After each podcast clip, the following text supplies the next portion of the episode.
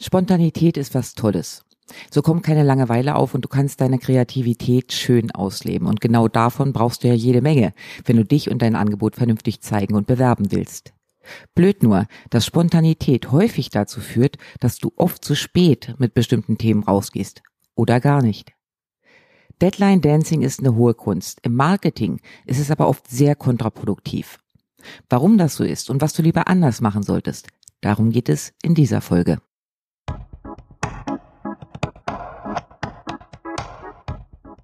Hallo, mein Name ist Ina Mewes, ich bin freie Werbetexterin, Content Coach und Squirrel Brain. Hier im Podcast geht es um Content, logisch. Darum, wie du als Unternehmer oder Unternehmerin mit den richtigen Worten deine Kunden erreichst. Es geht aber auch darum, wie du als Selbstständige dein Business auf die Reihe kriegst, wenn dir gefühlt ständig irgendwelche spannenden Nüsse durch dein Gesichtsfeld springen und es dir schwer fällt, den Fokus zu halten. Marketing aus dem Bauch heraus. Das sehe ich ganz häufig. Da wird im Blog mal über dies, mal über das geschrieben. Ein Monatsrückblick jagt den nächsten. Auf Social Media ist die Auswahl auch schön bunt. Wenn ein Angebot rausgehen soll, kommen davor zwei oder drei Beiträge. Dazwischen aber auch noch unbedingt das tolle Frühstück in der Innenstadt. Man will ja seine Follower nicht mit Selbstwerbung erschlagen.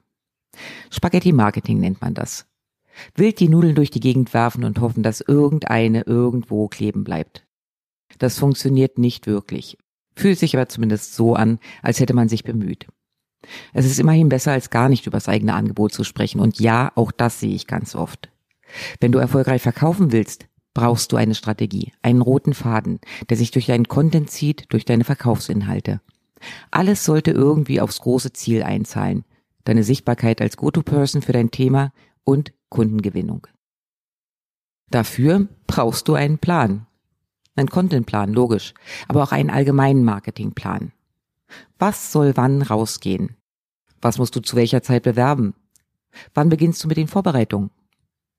Machst du dir dazu nicht wirklich Gedanken, geht's dir wahrscheinlich häufig wie mir früher. Workshop ist geplant, du weißt auch, dass du in den Wochen davor ordentlich die Wabbeltrommel rühren solltest. Blöderweise rennt dir dann aber die Zeit davon, es gibt noch hundert andere Sachen zu erledigen und zack ist der Workshop-Termin ran und du sitzt mit drei Teilnehmern da. Okay, du musst also planen. Strategisch sinnvoll, Termine festlegen, wann welches Angebot im Fokus stehen soll, die aktive Bewerbung eintakten, die Seeding-Phase davor auch abstecken. Viele, die ich kenne, machen das auch brav. Am liebsten im Januar, wenn sowieso jedes Jahr die Planungsworkshops wie Pilze aus dem Boden springen. Wie viel Prozent halten sich an diese Planung? Ich würde mal so auf 0,05 hm, Prozent tippen. Ich arbeite ja regelmäßig mit großen und kleinen Online-Unternehmen zusammen. Keines ist oder war frei von spontanen Umplanungen. Oder schmeißt nicht auch mal im Sommer alles über den Haufen, um was ganz anderes anzubieten. Das ist normal. Blöd wird es nur, wenn sich die Planung irgendwie in Luft auflöst, ohne ersetzt zu werden und du einfach irgendwie weitermachst. Genau da verlierst du deinen roten Faden, verfranst dich und ärgerst dich am Jahresende, weil wieder so einiges nicht geklappt hat. Okay, der Januar steht ja vor der Tür. Neuplan, nächstes Jahr wird alles besser. Ähm, nein. Deshalb mein Tipp, plane nicht nur am Anfang des Jahres, sondern nimm dir regelmäßig Zeit, um genau drauf zu schauen. Idealerweise einmal im Quartal. Drei Monate sind ein überschaubarer Zeitraum, in dem aber eine Menge passieren kann. Gerade das letzte Quartal, also die Monate Oktober, November und Dezember, haben enormes Potenzial. Viele lassen das aber liegen, weil sie eben schon wieder im Spaghetti-Modus unterwegs sind.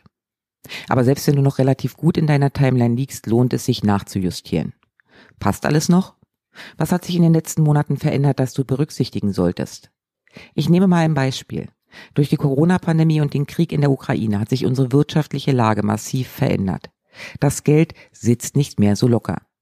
Wenn du also merkst, dass sich dein Angebot nicht mehr so gut verkauft wie früher, lohnt sich ein Blick darauf, um nachzujustieren. Und zwar nicht erst im kommenden Jahr, sondern vor dem nächsten Launch. Sonst ist der eine Bruchlandung mit Ansage. Ganz wichtig, plane mit Puffer. Hier schließt sich der Kreis zum Deadline Dancing. Für ganz viele ist es völlig okay, Dinge auf den letzten Drücker zu erledigen. Der selbstgemachte Druck bringt oft tolle und kreative Ergebnisse mit sich. Ich kenne das ja selbst. Es kann aber eben immer etwas ungeplant dazwischenkommen. Du liegst ein paar Tage mit Erkältungsmatschbirne rum, Deine WE hat sich den Finger gebrochen und kann deine Automation nicht für dich einrichten. Der Goldhamster deiner Tochter ist gestorben und du musst die Trauerfeier organisieren, statt eigentlich dringliche Verkaufsmails für den aktuellen Launch zu schreiben. Deadline Dancing schafft einen Druck, der eigentlich unnötig ist. Vor allem im Verkaufsphasen hast du davon schon mehr als genug. Warum also künstlich mehr erzeugen? Wenn du also an deine Planung gehst, nimm genug Puffer mit rein oder setz dir Deadlines, die sinnvoll sind. Beispiel gefällig? Nehmen wir mal den typischen Launch.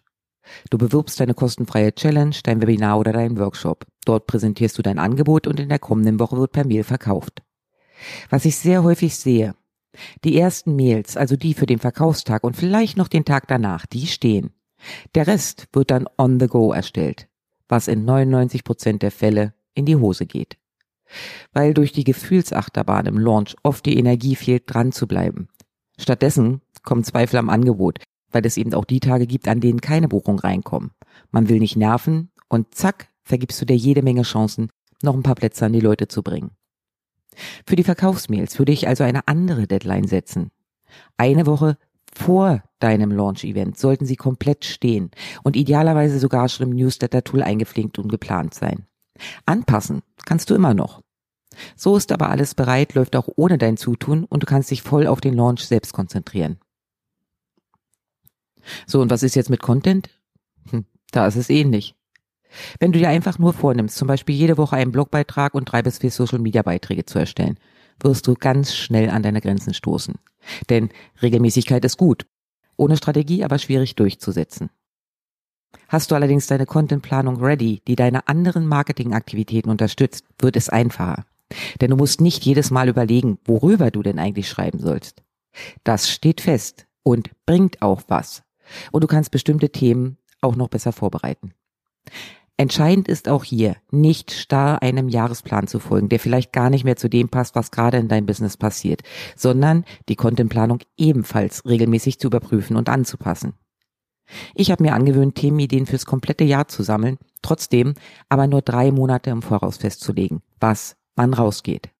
Alles andere funktioniert für mich nur bedingt.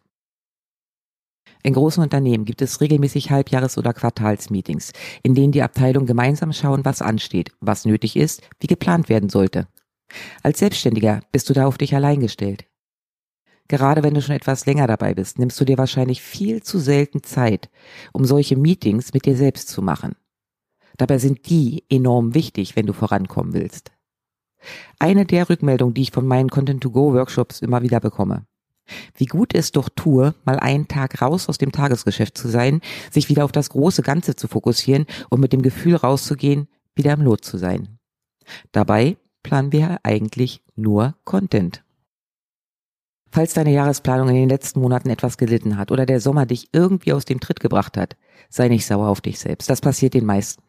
Entscheidend ist, dass du den Rest nicht ausplätschern lässt, sondern jetzt entscheidet, wie du das letzte Quartal optimal nutzen kannst. Denn diese Monate können einen guten Boost für dein Business bringen. Das Sommerloch ist vorbei, die Leute sind wieder aufnahmebereit.